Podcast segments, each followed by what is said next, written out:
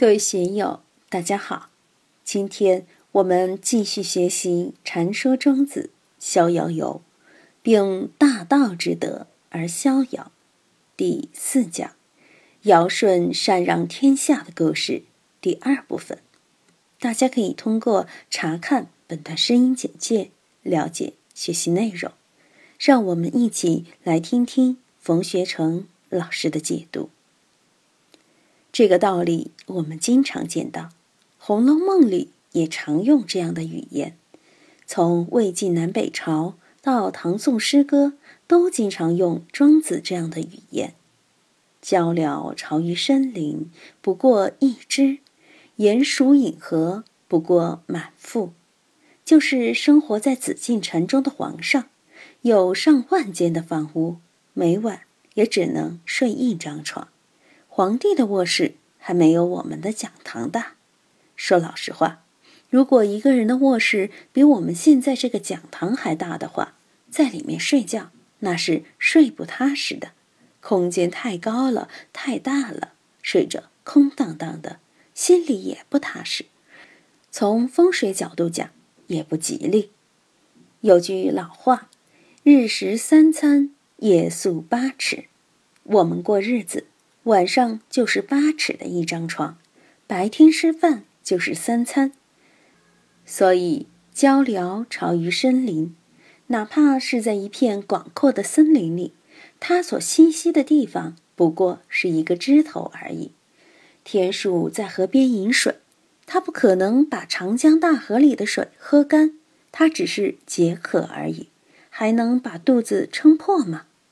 我们每天所面对的。就是现在，永远都只能面对现在，所以别去奢求未来，也别去纠缠过去。我们面对的只有现在，满腹也好，一只也好，都是面对现在。你只能面对现在，它是我们的生命、我们的精神唯一得以依傍的地带。一旦离开了现在这个时间点，我们的精神。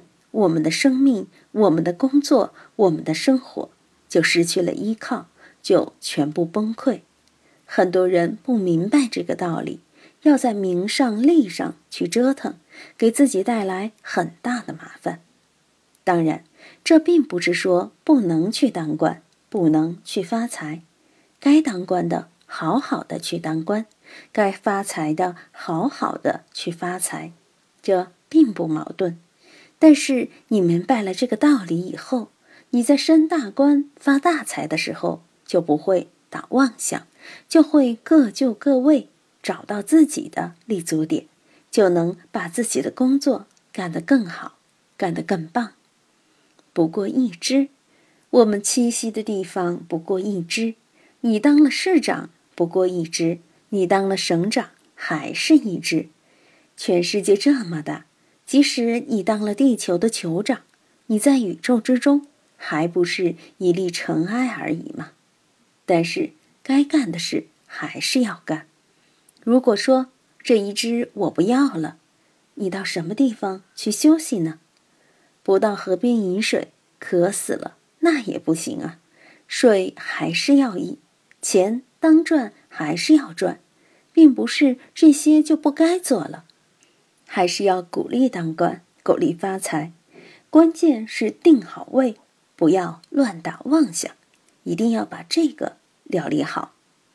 这是人生的重大原则、根本原则。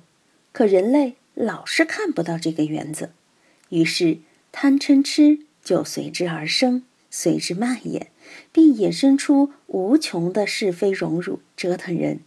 当你最终明白了这个而放下。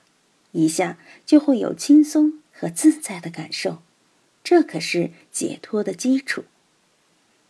归休乎君，与无所用天下位。许由就对尧帝说：“我呢，不需要去治天下，我是一个隐士，你回去吧。我不需要这个差事，这个职位，因为我的本性在三界之外，我不需要带你治天下。”因为你已经把天下治理得很好了，与无所用天下为，你还是回去吧。我不需要天下，天下又不是我的。我知道自己的位置。陶人虽不制袍，施主不越尊祖而待之矣。施主就是古代的祭祀，做祭祀活动的司礼者、主持人。袍人是厨师，把祭祀的食品、酒水准备好后，祭司才能上去主持祭祀活动。假如有一天，厨师因故没能把祭祀的食品和酒水弄出来，施主也不会越尊祖而待之。越俎代庖这个成语就是从庄子中来的。我做我的事，你做你的事，各就各位。社会上三百六十行。行行不可缺。另外还有一句：“隔行修贪利，不能做自己力所不能及的事。”庄子说：“小智不及大智，小年不及大年。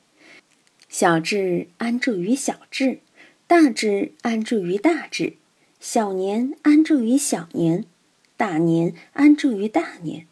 这样才能万象纷呈，才会万紫千红。”才有多彩多姿的世界。我们在社会中生活，别去苛求社会，别去随意的指责社会，也别去任意的指责他人。用六祖大师在《坛经》里所说的：“若见他人非，自非却是左；他非我不非，我非自有过。”要明白人与人之间的关系与时节因缘的关系。如果我们把这些关系理顺了，就没有什么窝囊事了，心里就不会憋气。有的人自己的事情干不好，眼睛却总是盯着别人，总是看着别人家里的锅，看着别人屋里的事，别人的是非关你什么事？没有你的事，自己老老实实过日子多好啊！所以，袍人虽不制袍。施主不越尊祖而待之矣，这里说的很到位。《易经》里谈知位守位，庄子也在用他的道理阐述《易经》艮卦的道理。当然，自然有自然的规律，社会人世间也有它自身的规律和应有的现象。士农工商三百六十行，也遵循着物以类聚，人以群分的法则而聚散不定。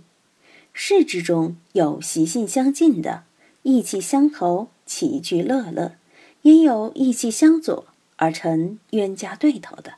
商人也如此，工匠也如此，一切有人聚居之处，莫不如此。我们在社会上过日子，就得把这些现象看破、看透。人有悲欢离合，月有阴晴圆缺嘛。哪怕到了大同世界，这些现象仍然存在。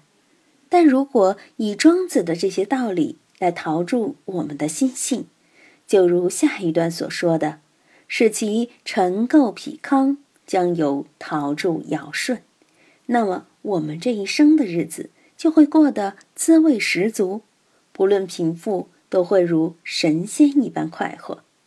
今天就读到这里。欢迎大家在评论中分享所思所得。我是万万，我在成都龙江书院为您读书。